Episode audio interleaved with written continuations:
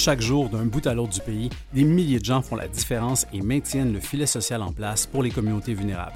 Mon nom est Daniel Lantaigne et je me suis donné pour mandat de sortir de l'ombre ces héros, des héros anonymes.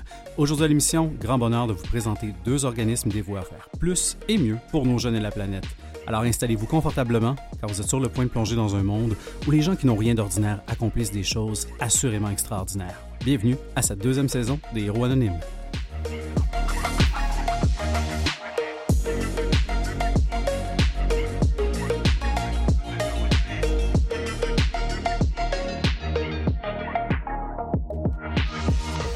Et bienvenue à cette deuxième saison des Héros Anonymes. On a le grand plaisir de recevoir aujourd'hui Annie Fournier, qui est directrice générale de l'organisme Boscoville. Bonjour, Mme Fournier.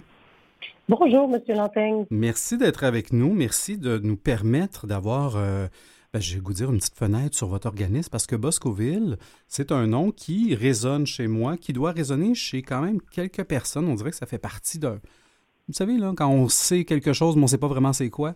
Euh, on dirait que Boscoville, c'est un peu ça. Puis en même temps, c'est correct parce que le public cible de, Boscoville, on, aura la chance d'en parler. C'est pas nécessairement euh, le public, euh, le public dans, son ensemble, mais c'est quand même des services qui, ultimement, finalement, par ricochet, bénéficient à, toute la société. Alors, ben, commençons par le commencement, si vous voulez bien, Mme Fournier.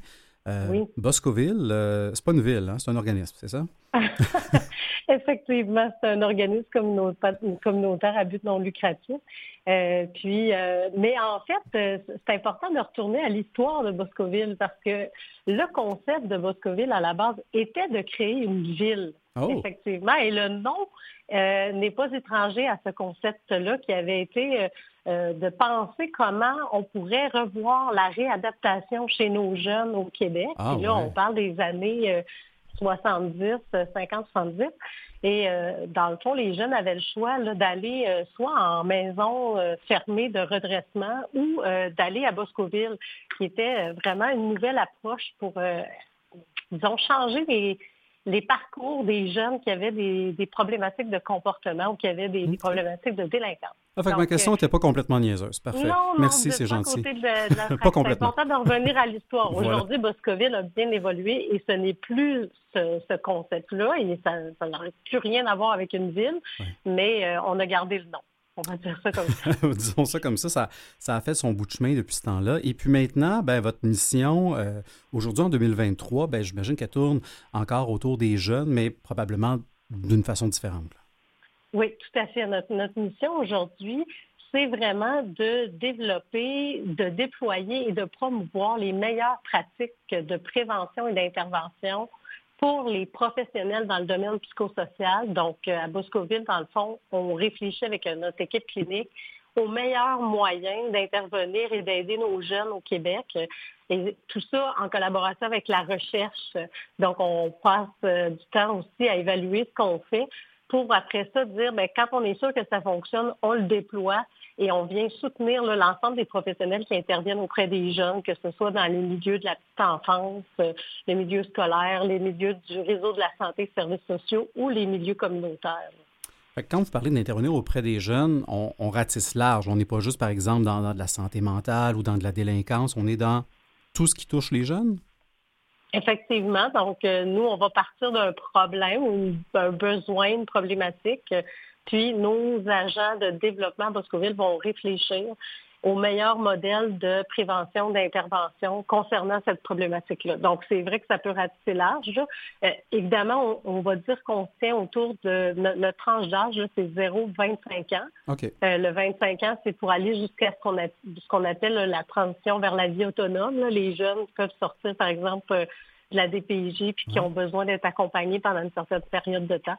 Donc, on fait 0-25 ans dans notre mission. Mais globalement, c'est vrai que ça peut aller à des problématiques de comportement, difficultés comportementales, jusqu'à euh, la dépression, l'anxiété de performance, ou même euh, les meilleures pratiques euh, pour soutenir les habiletés parentales, par exemple. Donc, c'est assez large. Vraiment. Donc, ça prend, ça prend un certain niveau d'expertise que ce que j'imagine votre équipe a.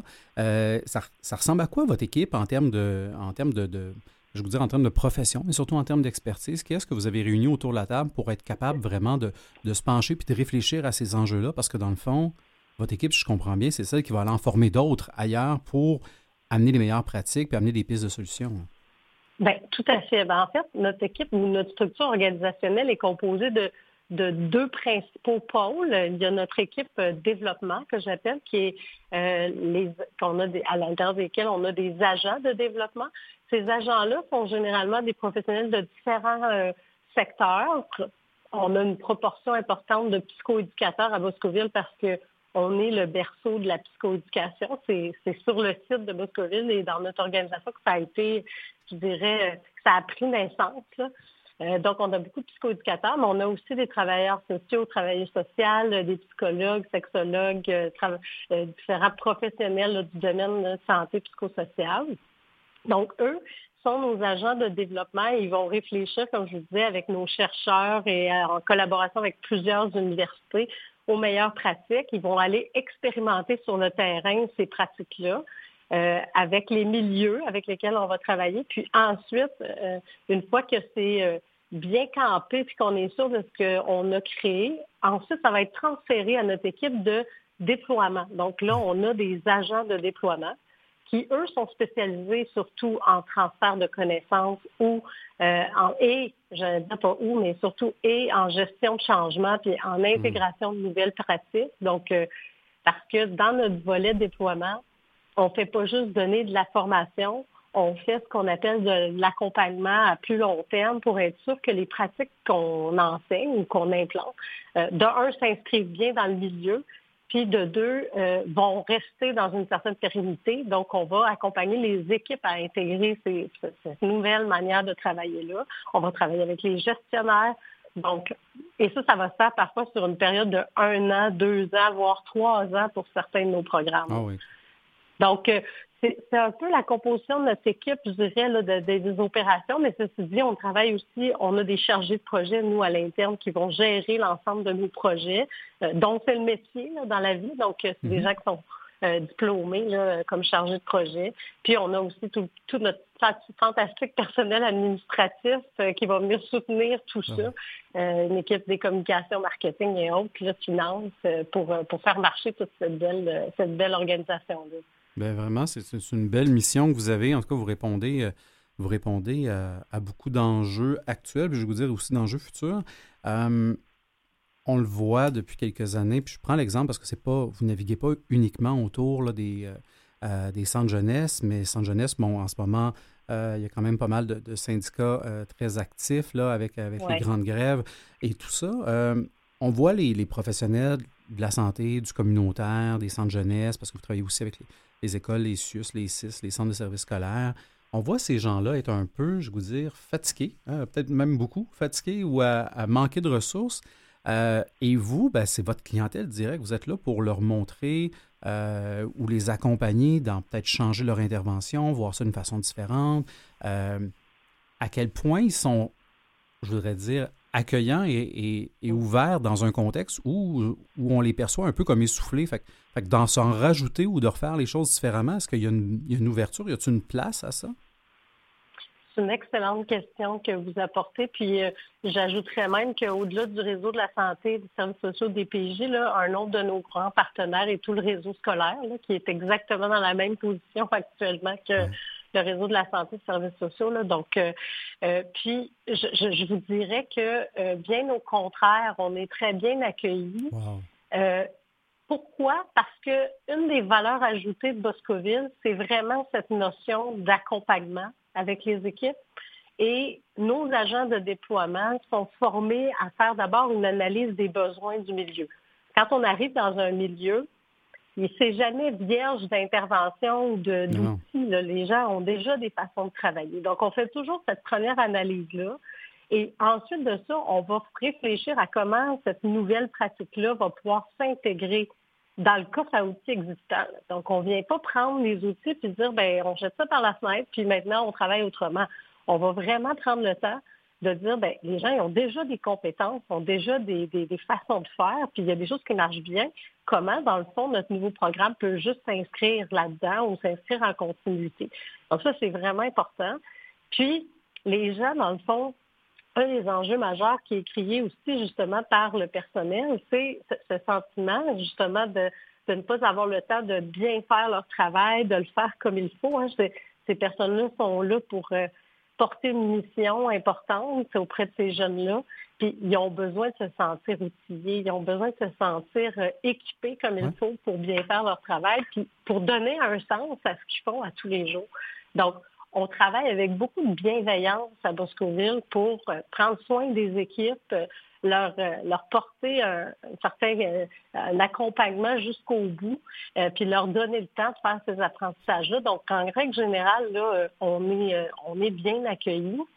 Puis certains même de nos programmes, pour pas en nommer un, là, qui est le programme SCP, entre autres, va nécessiter ce que nous, on appelle un vote de confiance. C'est-à-dire que avant même de l'implanter, on va s'asseoir et faire une présentation de l'ensemble de l'œuvre du programme à l'équipe de gestion, puis ben, de direction, puis ensuite à l'équipe école au complet.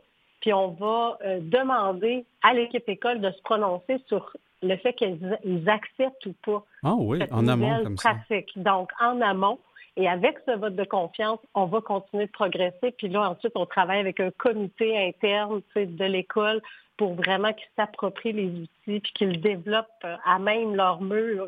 Puis nous, on vient juste en appui puis en accompagnement. Donc, euh, il y a même certains de nos programmes qu'on va jusque-là. Là, on s'assure d'avoir ce vote de confiance avant même de partir la machine puis de dire, ben là, voilà, on va vous montrer une nouvelle façon de faire.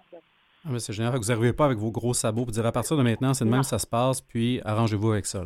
Euh, clairement pas c'est important pour nous à Boscoville de ne pas avoir cette approche-là de nous, on sait tout, puis on est des experts, puis vous, on vient vous dire quoi faire. Là. Euh, c'est clairement pas dans notre culture, ni dans notre culture d'entreprise. On n'est pas comme ça à l'interne entre nous, puis on ne l'est pas non plus avec les milieux avec lesquels on accompagne. Au contraire, on pense que c'est eux les experts de leur milieu. Puis nous, on vient juste les guider ou les aider, puis être en appui. Bien, je trouve ça, euh, je trouve ça extraordinaire. Un, les valeurs que vous portez, la bienveillance, puis comment, comment elle, se, elle se manifeste autant dans votre organisation, mais aussi en relation avec, euh, avec les autres intervenants avec lesquels vous, vous œuvrez. Euh, Boscoville, on l'a clarifié tantôt, il ne faut pas chercher là, sur la carte du Québec exactement c'est situé où. mais votre portée, est-ce que, est -ce que ça couvre l'ensemble du territoire du Québec, vos, vos interventions? Oui, tout à fait. Notre, notre mission, elle est provinciale, donc euh, nos agents de développement, autant développement que déploiement, euh, sont appelés à, se promener à travers le Québec. Euh, donc, c'est important pour nous que de oui, nos bureaux sont situés principalement dans la grande région métropolitaine, mais mm-hmm. notre mission, elle n'est pas du tout restreinte à ce territoire-là, bien au contraire. Puis là, on peut euh, facilement se targuer depuis l'année dernière d'être dans toutes les régions du Québec. Il nous restait la, côte nord qu'on n'avait pas encore. Euh, et là, on a eu quelques ententes dernièrement. Donc, euh, oui, on travaille avec toutes les régions du Québec. partout, on peut retrouver nos programmes à Boscoville. Ah ben, c'est rassurant de savoir que vous est-ce que vous déployez, dans le fond, bénéficie à, l'ensemble des intervenants, puis ultimement, ben, à l'ensemble de ces jeunes-là de 0-25 ans? Euh, clairement, vous avez, vous avez une mission qui, résonne beaucoup, en tout cas chez moi aujourd'hui. Euh, Annie Fournier, vous, euh, vous êtes arrivé chez Boscoville quelque part en 2021.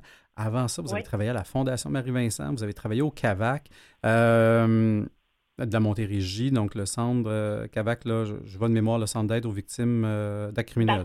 Oui, exactement. Centre d'aide aux euh, victimes d'actes criminels de la Montérégie. Vous, là, travaillez dans un jardin là, avec du monde là, qui l'ont pas eu rough, ça vous a jamais tenté, hein, je comprends bien? non, non, c'est vraiment pas. c'est pas, c'est pas ce qui m'allumerait en tout cas. Mais ceci dit, je suis rien contre le jardinage. au contraire, ça, ça, fait partie de mes week-ends. Vous avez une forme d'équilibre. Euh, oui, c'est ça. Mais, euh, mais qu'est-ce qui a fait en sorte que Boscoville est arrivé sur votre radar, dans le fond, euh, suivant, suivant votre parcours? Là? Bien, en fait, c'est un, très heureux hasard parce que, dans le fond, j'ai travaillé pendant 13 ans avec les jeunes victimes de violences sexuelles à la Fondation Marie-Vincent. D'abord comme sexologue clinicienne, je faisais l'évaluation puis le traitement de, ces jeunes victimes. Ensuite, je suis devenue chef d'équipe, puis euh, coordonnatrice, puis finalement directrice des services professionnels. Puis, je suis. À ce moment-là, j'ai commencé à vouloir développer mes compétences en gestion. Parce que, euh, je, sentais que j'avais j'avais des, habiletés, mais que j'avais pas tout le coffre à outils. Fait que j'ai décidé d'aller faire mon MBA euh, en même temps que je travaillais. Oh. Puis euh, je suis partie au Cavac de la Montérégie pendant deux ans euh, avec une super mission qui collait encore à toutes mes aptitudes. Puis j'avais j'avais une mission précise dans ces deux années-là de, de, travailler sur la, cohésion et parce que le Cavac de la Montérégie, c'est sur un très, très grand territoire. C'est 14 points de service dans un territoire immense. Oui, c'est ça, la Montérégie, c'est pas juste pas juste Longueuil, hein, pour les gens qui ne connaissent pas. Non, c'est ça, c'est pas juste Longueuil. Puis euh, c'est beaucoup, euh, c'est plusieurs districts judiciaires, c'est plusieurs euh, corps policiers avec lesquels travailler. C'est vraiment une région très complexe, la Montérégie. Donc, mm-hmm. j'ai adoré cette expérience-là, j'en ai appris beaucoup. Puis, à un moment donné, là, j'ai commencé à m'ouvrir à l'idée de vouloir peut-être aller vers un poste de direction générale et, au moment d'en parler avec ma gestionnaire, parce que j'étais très ouverte sur le sujet, mm-hmm. euh, ben j'ai eu cette proposition de, peut-être prendre la direction générale de Boscoville et j'ai embarqué dans l'aventure. Puis depuis, euh, c'est un énorme coup de foudre euh, professionnel, autant parce que c'est une équipe extraordinaire, allumée investie, engagée et stimulante que parce que c'est une mission aussi qui vient rejoindre tout ce que j'ai fait jusqu'à présent dans ma vie. Donc, euh, c'est puis encore encore plus avec ce que vous disiez tantôt, les professionnels du, réseau qui, qui ont tellement besoin d'être euh, bien outillés, de se sentir confiants pour continuer de faire leur précieuse mission. Fait que c'est fantastique. C'est vraiment un très beau rôle. Vraiment. Et ce coup de foudre-là, on, l'entend très, très bien. Annie Fournier, directrice générale de Boscoville, si vous voulez bien, on va prendre une courte pause, puis on poursuit cet échange super intéressant dans quelques instants. Merci.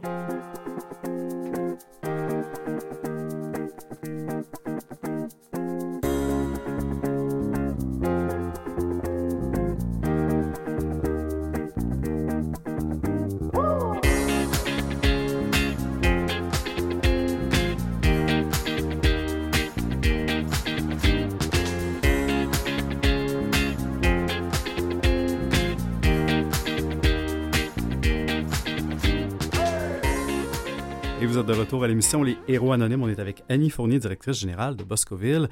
Boscoville, on le découvre, en tout cas moi je le découvre avec grand, grand plaisir. Je trouve que c'est une organisation qui est extraordinaire, puis euh, qui se positionne en tout cas très, très bien dans ce grand écosystème-là de, euh, ben, de protection, mais aussi d'évolution et d'accompagnement auprès des jeunes de 0-25 ans.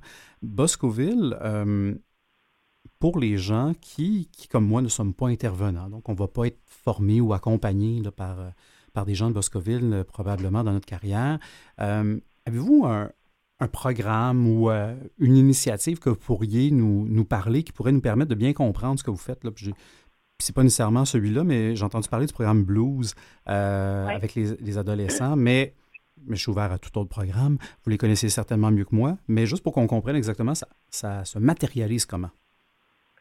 Ben oui, ça, va me faire plaisir. Blue, c'est un magnifique programme qui est, très important, qui joue un rôle majeur actuellement auprès de nos jeunes adolescents, euh, jeunes adultes, je dirais. C'est un programme qui s'adresse à une clientèle euh, secondaire et euh, niveau cégep.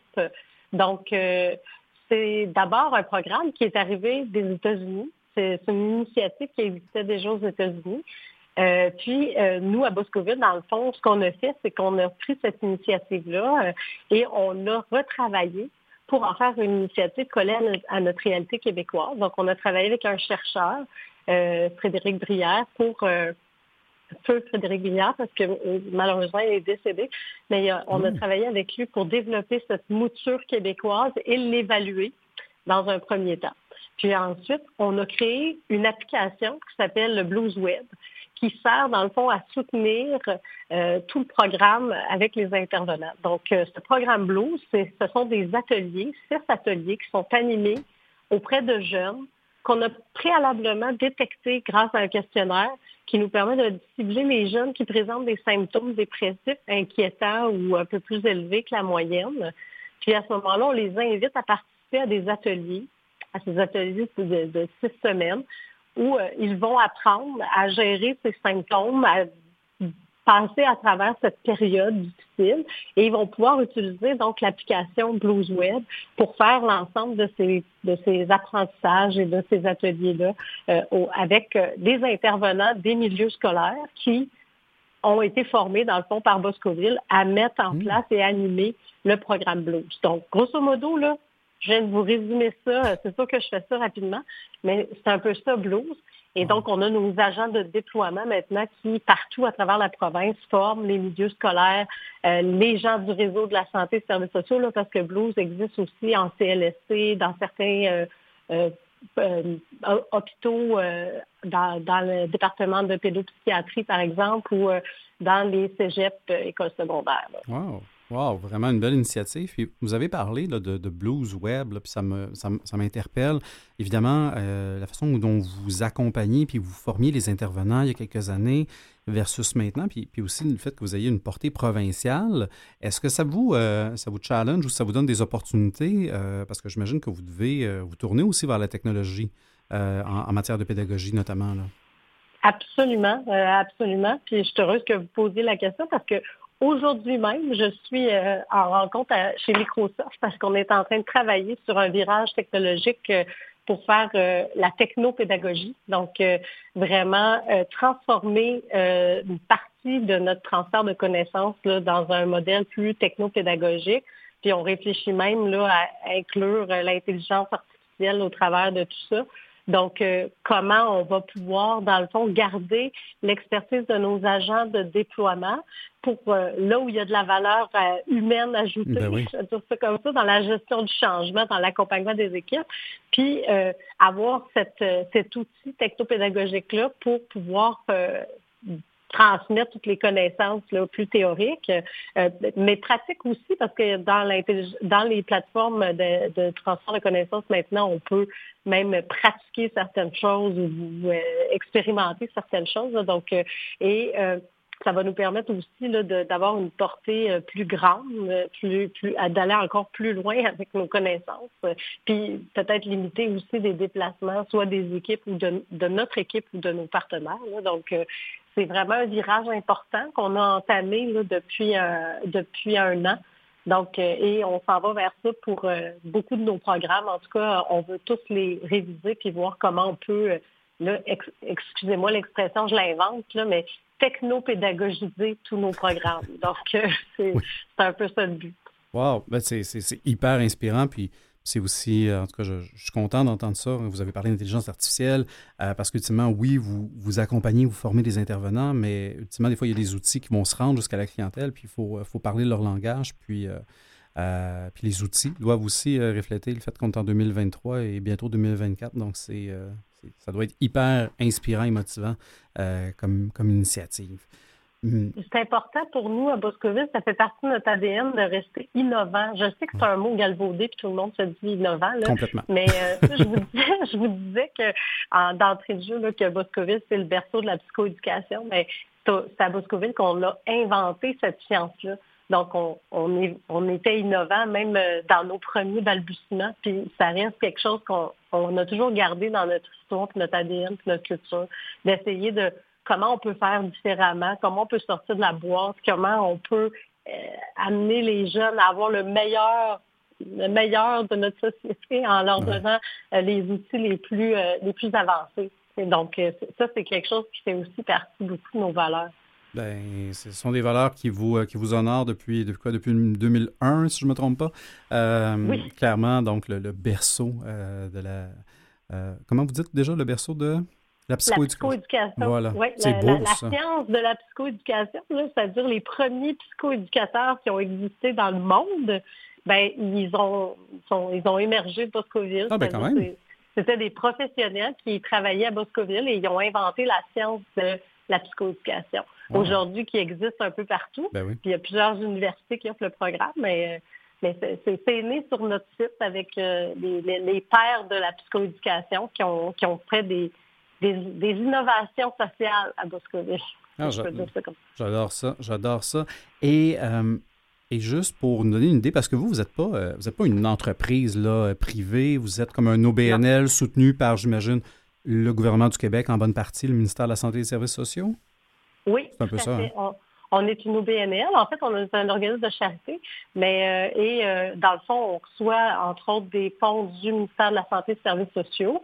On a aussi certains euh, fonds privés, parfois de, donations, de fondations, qui nous aident, dans le fond, à implanter nos programmes, qui peuvent, par exemple, soutenir le déploiement de Blues en disant, ben, on offre l'opportunité à 10-12 écoles de bénéficier du programme gratuitement. Donc, euh, puis, il y a certains de nos services qu'on va facturer aussi là, à certains partenaires à un coût euh, évidemment très abordable ben pour que ce soit accessible, mais euh, ça, c'est aussi une partie de notre financement. Ah, ben c'est très rassurant de savoir que nos fonds publics sont utilisés à, un aussi bon escient, puis qu'il y a aussi d'autres partenaires qui embarquent dans, dans certaines initiatives. Et puis, avant qu'on se laisse dans quelques minutes, je me demandais, vous avez, vous êtes un pas implanté, c'est pas le bon mot, mais vous rayonnez, disons, dans combien de dans combien de milieux au Québec? Parce que vous avez parlé, bon, on a parlé d'organismes communautaires, santé, jeunesse. Euh, vous êtes vous êtes où à peu près dans, votre dernière année? Bien, dans notre dernière année, là, on avait 90 milieux partenaires qu'on a desservis. Là-dedans, il peut y avoir des équipes de ça peut aller de 10, 12 à 50 personnes, ça dépend. Euh, donc, euh, c'est à peu près en moyenne le nombre de milieux qu'on a, euh, de milieux partenaires où est-ce qu'on déploie en ce moment. donc, autour de 90 par année. Je vous disais, il y a certains programmes qui peuvent prendre jusqu'à trois ans d'implantation. Ça veut dire que le partenaire reste euh, un, client ou un partenaire pendant trois ans. Il y en a d'autres que c'est une, année. Donc, après une année, on a terminé puis on passe à, un autre mhm. milieu. Donc, en moyenne, c'est à peu près autour de 90 milieux par année qu'on dessert. Ah ben quand même, vous avez, euh, vous, avez, vous avez du pain sur la planche. Vous avez une très, très belle équipe avec vous, j'en doute pas. Euh, clairement, on sent la, fierté d'être à Boscoville, mais aussi probablement et certainement, je vais vous dire, la, fierté d'avoir une, une, belle équipe avec vous. Vous faites un travail je trouve extraordinaire. Euh, merci. Merci d'exister, Annie Fournier et Boscoville.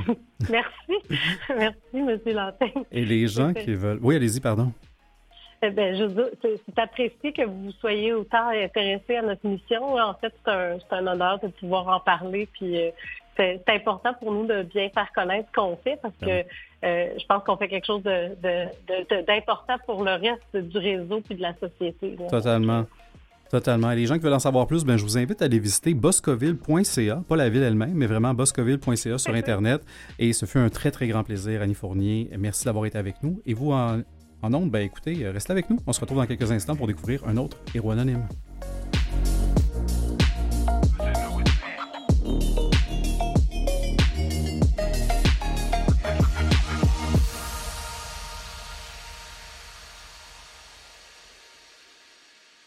Vous écoutez Les Héros Anonymes avec Daniel Lantaigne.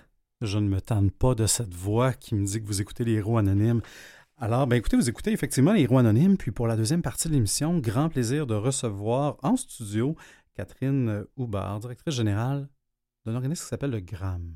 Bonjour. Bonjour, ça va bien? Oui, ça va bien, vous? Ben, très bien, merci. Merci d'être là. Merci de me faire découvrir cet organisme-là, le GRAM. Puis on, va l'appeler le GRAM, hein, je pense, pour le résultat, parce que le groupe de recommandations et d'action pour un meilleur environnement, je vais manquer de salive. Et puis je pense que vous êtes rendu à surfer sur le nom du GRAM depuis un certain temps. C'est quoi le GRAM? Ah. Si je vous croise dans la rue, là, puis que j'ai aucune idée c'est quoi, comment vous m'expliqueriez ça? Ben, le GRAM, on est un organisme de bienfaisance euh, fondé il y a bientôt 35 ans qui mmh. œuvre à bâtir des collectivités résilientes dans un environnement sain et durable. Puis, vous l'avez dit au nom long. Le nom long, en fait, il y a le défaut d'être long, mais il y a la qualité de tout dire. Hein, ben Recommandations et d'actions pour un meilleur environnement. Je trouve ça super beau. Euh, je vais vous dire, évidemment, j'ai rien contre la vertu mmh pour tout ce que vous avez dit. Euh, le GRAM, vous êtes basé à la Chine. Exact. Est-ce que votre territoire, c'est la Chine? Non, tout dépendant des, programmes puis des activités qu'on fait, on va varier euh, nos échelles d'intervention. On est beaucoup dans l'ouest de l'île, l'ouest du Grand Montréal. Euh, il y a des, besoins en environnement de ce côté-là. Euh, puis c'est physiquement près de nos bureaux. mais tout dépendant des programmes, là, on, va travailler dans différentes localités du Québec. On a déjà eu des projets avec la MRC de la Haute-Côte-Nord, par exemple. Vous n'avez peur de rien. Mm. Euh, vous êtes la deuxième à parler de Côte-Nord dans cette émission-là. Clairement, il s'est passé ah. quelque chose sur la Côte-Nord. Euh, l'organisme d'avant vient maintenant d'agrandir son territoire et de couvrir la Côte-Nord. Mm. Euh, le gramme, on parle, bon, un meilleur environnement. on a compris avec le temps que maintenant, les, enjeux climatiques, ben, c'est plus propre exclusivement aux organismes qui font qui font la prévention, mais on n'est plus dans la prévention, on est plus dans le rattrapage avec l'urgence climatique. toutes les organisations devraient, devraient le considérer, mais vous, vous êtes clairement un, au-devant de tout ça. Vous êtes là pour pour sensibiliser les gens, pour éduquer la population? C'est quoi? Où vous vous positionnez là-dedans? Bien, dans le fond, on constate qu'il y a des crises planétaires euh, importantes. Oui, euh, changement climatique, mais aussi la perte de biodiversité, euh, la pollution, la surconsommation. Puis, on sait que tout ça, c'est interconnecté. Puis, c'est des grands, grands enjeux. On essaie d'apporter notre contribution à notre échelle. Et on le fait en activant trois leviers d'action. L'intervention directe sur le terrain, l'éducation et la sensibilisation euh, relative à l'environnement et euh, l'influence ou les missions de mmh. recommandation. Donc, on essaie autant que possible d'activer ces leviers-là dans tous nos programmes. Il y en a certains euh, pour lesquels on est très, très axé sur la sensibilisation, d'autres très intervention et ainsi de suite. Mais c'est nos c'est nos outils. C'est vos leviers qui vous permettent de, de, livrer votre mission. Mm-hmm. Disons que moi, je suis un, un, citoyen de la Chine, là, on va dire, pour l'exemple. Quand est-ce que je risque de croiser le gramme sur ma route dans ma communauté? Ah, ben à la Chine, il y a beaucoup de chances de croiser le gramme. Plus de chances qu'ailleurs. Définitivement. on est mandataire de l'écoquartier de la Chine depuis 12 euh, ans. Ça, le, programme Écoquartier, c'est un programme de, qui a été pensé par la Ville de Montréal. Euh, la plupart des arrondissements euh, demandent, ben, offrent d'offrir le mandat Écoquartier, puis c'est pris par des organismes. Euh, et puis, c'est un, programme d'intervention et de sensibilisation auprès des citoyens. Donc, on fait des services en environnement, on tient des kiosques, on fait des ateliers, des conférences dans les bibliothèques, dehors, dans nos locaux, dans les écoles. On va euh, offrir différents services. Là, euh, on, a un point de collecte pour les matières résiduelles qui se récupèrent, mais qui ne vont pas euh, dans le bac, dans le bac vert. Donc, c'est, à la Chine, il y a beaucoup de chance. numéro 6, Le fameux plastique Celui-là, on l'a dessus. Mm-hmm. OK. puis, à, part du programme Écoquartier, ben, on, on, a des activités avec les écoles, d'autres types de de programmes pour le grand public. On offre des euh, subventions à l'achat de produits d'hygiène personnelle durable. Donc, à la Chine, les gens connaissent le gramme. Ben, j'espère. Bien souvent. J'espère, assurément.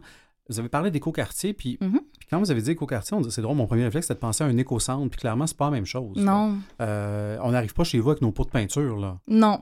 ni notre gros pick-up rempli de, de stock de, de qu'on veut se débarrasser. de construction, ce genre de choses-là. Par contre, euh, comme il y, a, quelques éco-centres à Montréal, mais qui sont plutôt loin de de, beaucoup de gens, ben, quand on est capable, on va aller récupérer des matières euh, comme euh, les petits appareils électroniques. Ben, En fait, pas juste les petits, les appareils électroniques, les, les, cartouches d'encre, les piles, euh, le fameux plastique numéro 6, donc le styromousse, hein, euh, pour euh, ceux qui nous écoutent, c'est ça le plastique 6. Fait que c'est le genre de, choses qu'on va récupérer.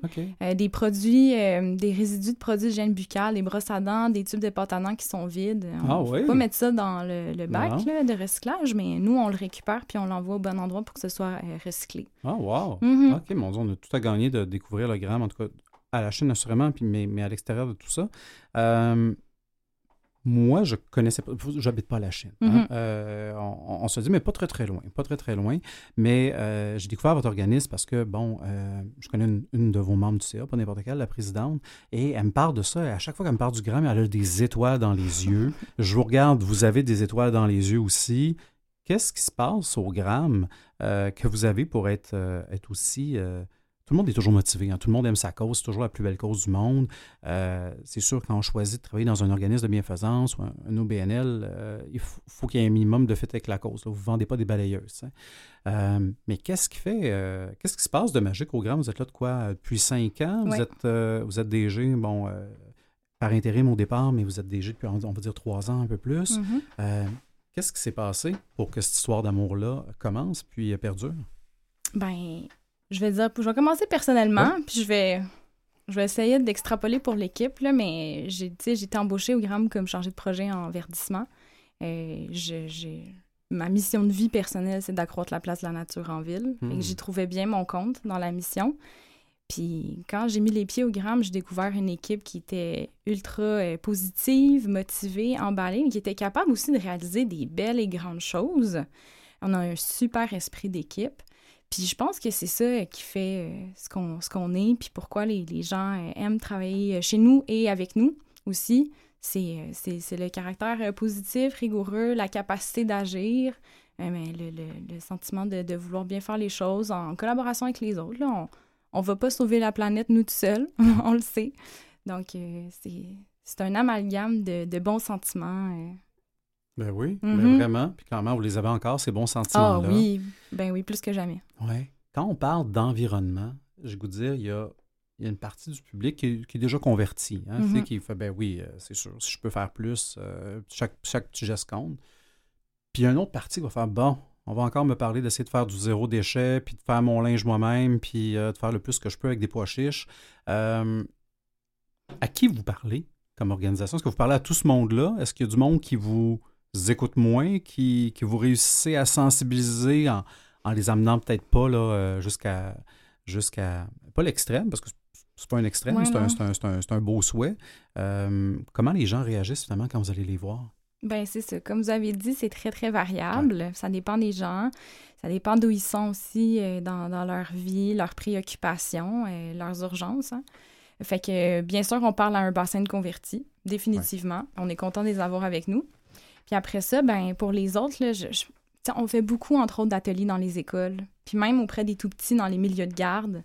Euh, fait que là, on passe des messages aux ben parents pendant ce ben temps-là. Fait que il y a des accroches qui se font comme ça auprès de nouveaux publics, euh, beaucoup par les, les, enfants, les jeunes. Euh, c'est certain aussi qu'il y, y arrive des moments où la personne a beau pas avoir d'intérêt en environnement ou quoi que ce soit, à un moment donné, il y a, quelque chose qui va l'accrocher ou qui va. Sais, ou bien il y, a quelque chose de très local où on va dire, ben ça n'a pas de bon sens que ça fonctionne comme ça, pourquoi c'est de même? Puis là, en creusant, ben elle atterrit sur un, enjeu environnemental. Euh, d'autres fois, ben c'est de l'obligation, puis là, on y amène à comprendre le sens derrière l'obligation. Fait que, ouais, il y a autant de publics que de solutions pour les rejoindre. Ben oui. Ah ben, vous faites bien de, de, taper, je vous dire, taper sur tous les clous, mais, mais vraiment de, de, regarder tous les angles, puis de passer par les jeunes pour, la, pour encourager l'éco-citoyenneté. Je pense que c'est un, mm-hmm. un, bon levier. Je ne peux pas généraliser, je vais prendre ma famille. Euh, mon gars, quand, quand, il nous voit poser un geste qui n'est pas écologique ou qui est pas... Euh, qui est pas qui fait juste pas de sens, je vais vous dire, au-delà, même, même avant de parler d'écologie, on va juste faire, c'est quoi la bonne chose à faire? Ben, eh ben il nous le dit, hein? il, est, euh, il, il, connaît bien ce qui va dans chacun des bacs. Euh, puis je pense qu'un des bons moments qu'on l'avait sensibilisé à ça, c'est quand on est allé de la Madeleine. Hein. la gestion des matières résiduelles est plus complexe là-bas. Euh, donc, il savait exactement ce qu'il y avait dans le brun, dans le vert, puis, puis dans, dans la poubelle. Euh, mais je réalise, par exemple, que mes grands-parents, les amener au compost, ça va être tout un combat. est-ce, que, est-ce que vos jeunes sont un peu vos petits soldats d'influence générationnelle parce que justement, ben eux, c'est à eux qu'on lègue cette planète-là qu'on a, qu'on a, qu'on a peut-être euh, donné un peu moins d'amour, euh, qu'on a négligé certainement dans les dernières années, puis qu'on continue à négliger. Fait, que les jeunes, quelle place ils viennent jouer dans, tout ce rôle-là de, sensibilisation? Une place certainement importante. C'est pour ça qu'on essaie de s'adresser aux jeunes, mais de tous âges aussi. Et puis, euh, c'est certain, là, ils sont, bon, ils ont la capacité de livrer un message qui sera mieux entendu par les parents que, que nous directement. Ils ont le charisme pour le faire. clairement, clairement. des aptitudes de, de, conviction. Puis ils ont, ils ont cette, euh, cette curiosité-là aussi là, euh, qui, qui fait en sorte qu'ils sont ouverts à bien des choses.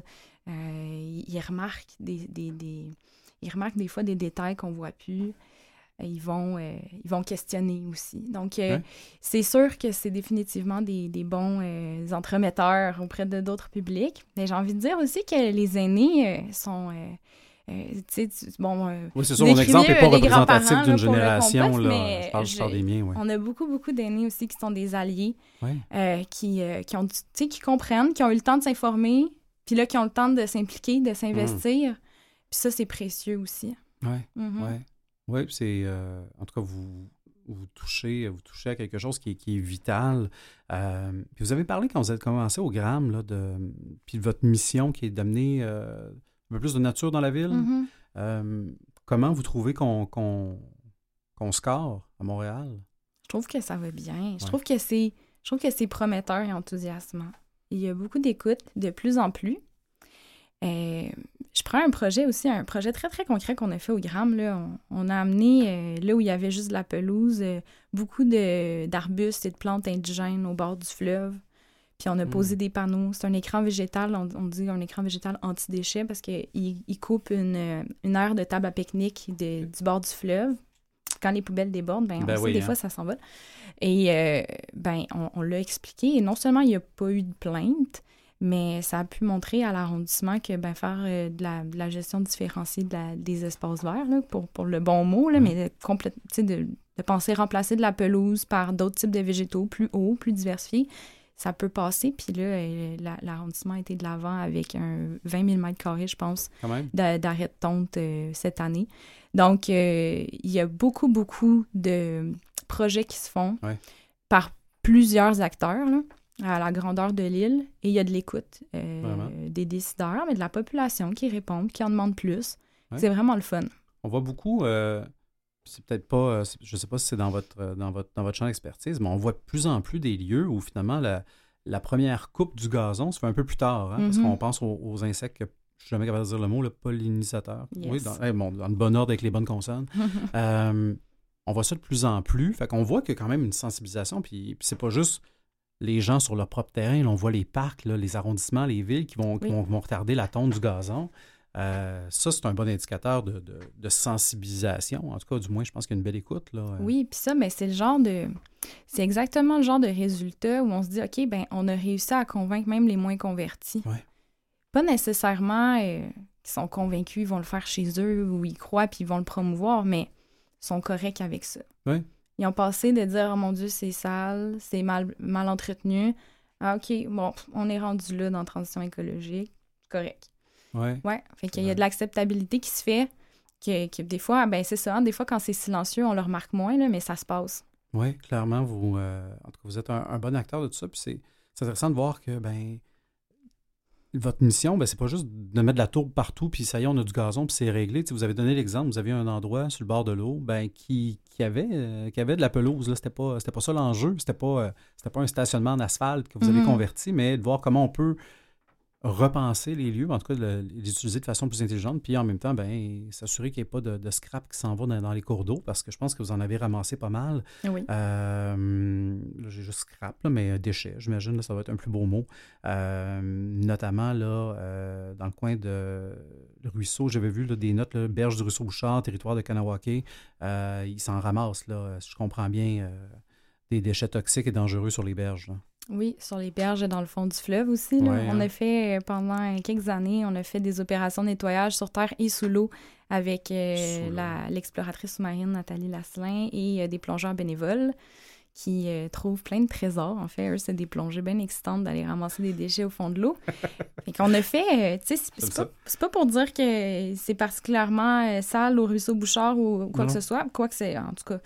Mais il y, a des endroits où on a fait le, quai de la Chine plusieurs fois.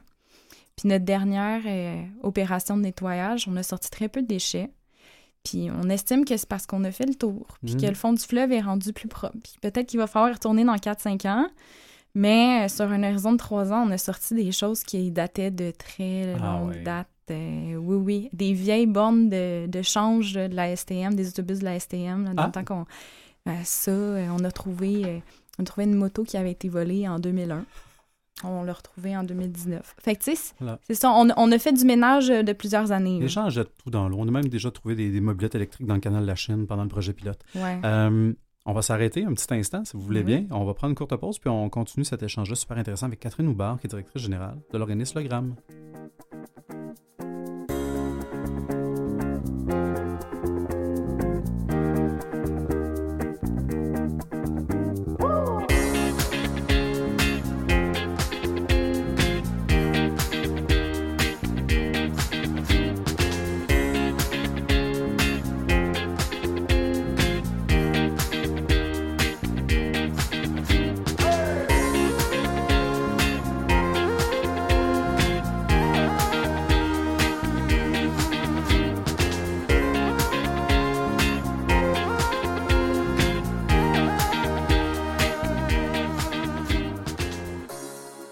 Vous êtes de retour à cette émission des Héros Anonymes. On est avec Catherine Houbard, directrice générale de l'organisme Le Gramme.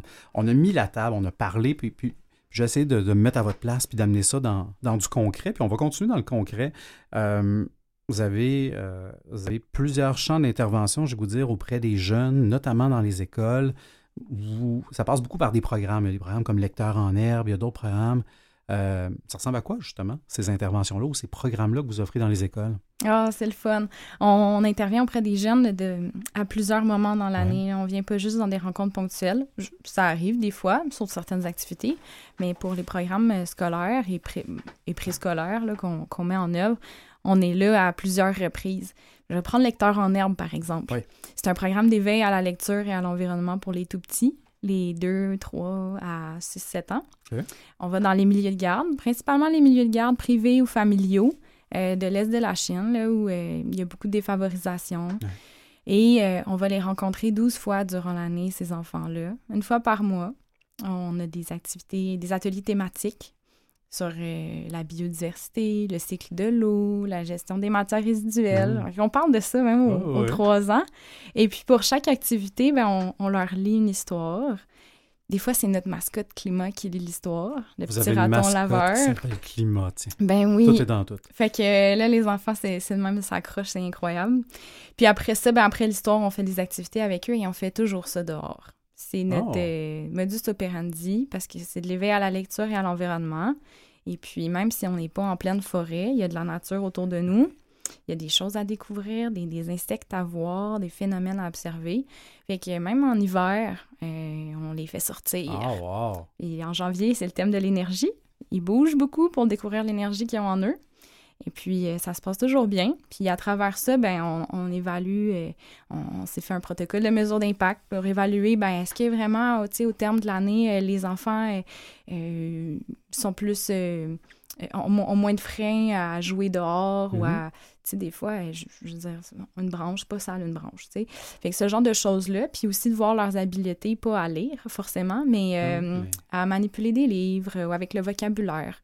Et puis, on voit des beaux changements. Ben vraiment. Fait que par ricochet aussi, ça amène plein d'autres belles choses au-delà euh, de la sensibilisation ou de l'éveil. Euh, ben, vous parlez justement de la lecture, bouger dehors, mm-hmm. euh, apprendre à apprécier dehors. moi, C'est ça. Je viens d'une génération où les, parents avaient de la misère à nous faire rentrer en dedans.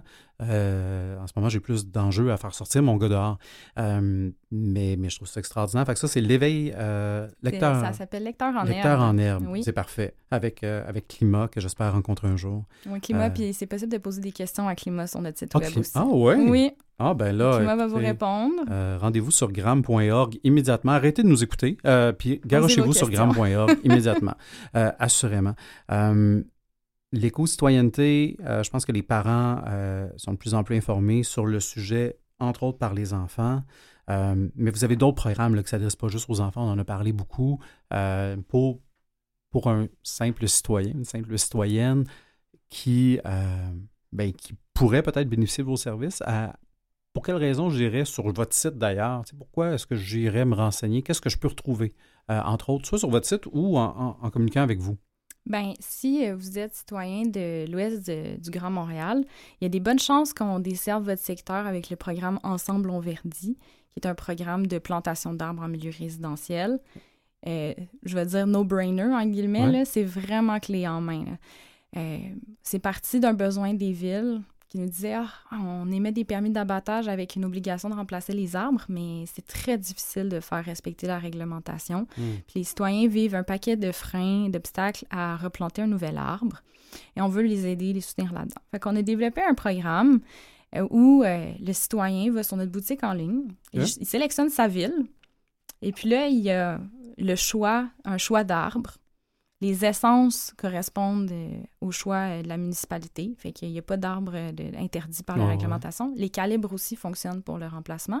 Après ça, ben, il, va, il va pouvoir continuer son achat, il va pouvoir mettre son numéro de permis d'abattage. Fait que nous, on, va faire la reddition de compte pour lui. Ah, la ville va savoir à terme qu'il a remplacé son arbre abattu avec un nouvel arbre, de quelle essence, ben de quel calibre.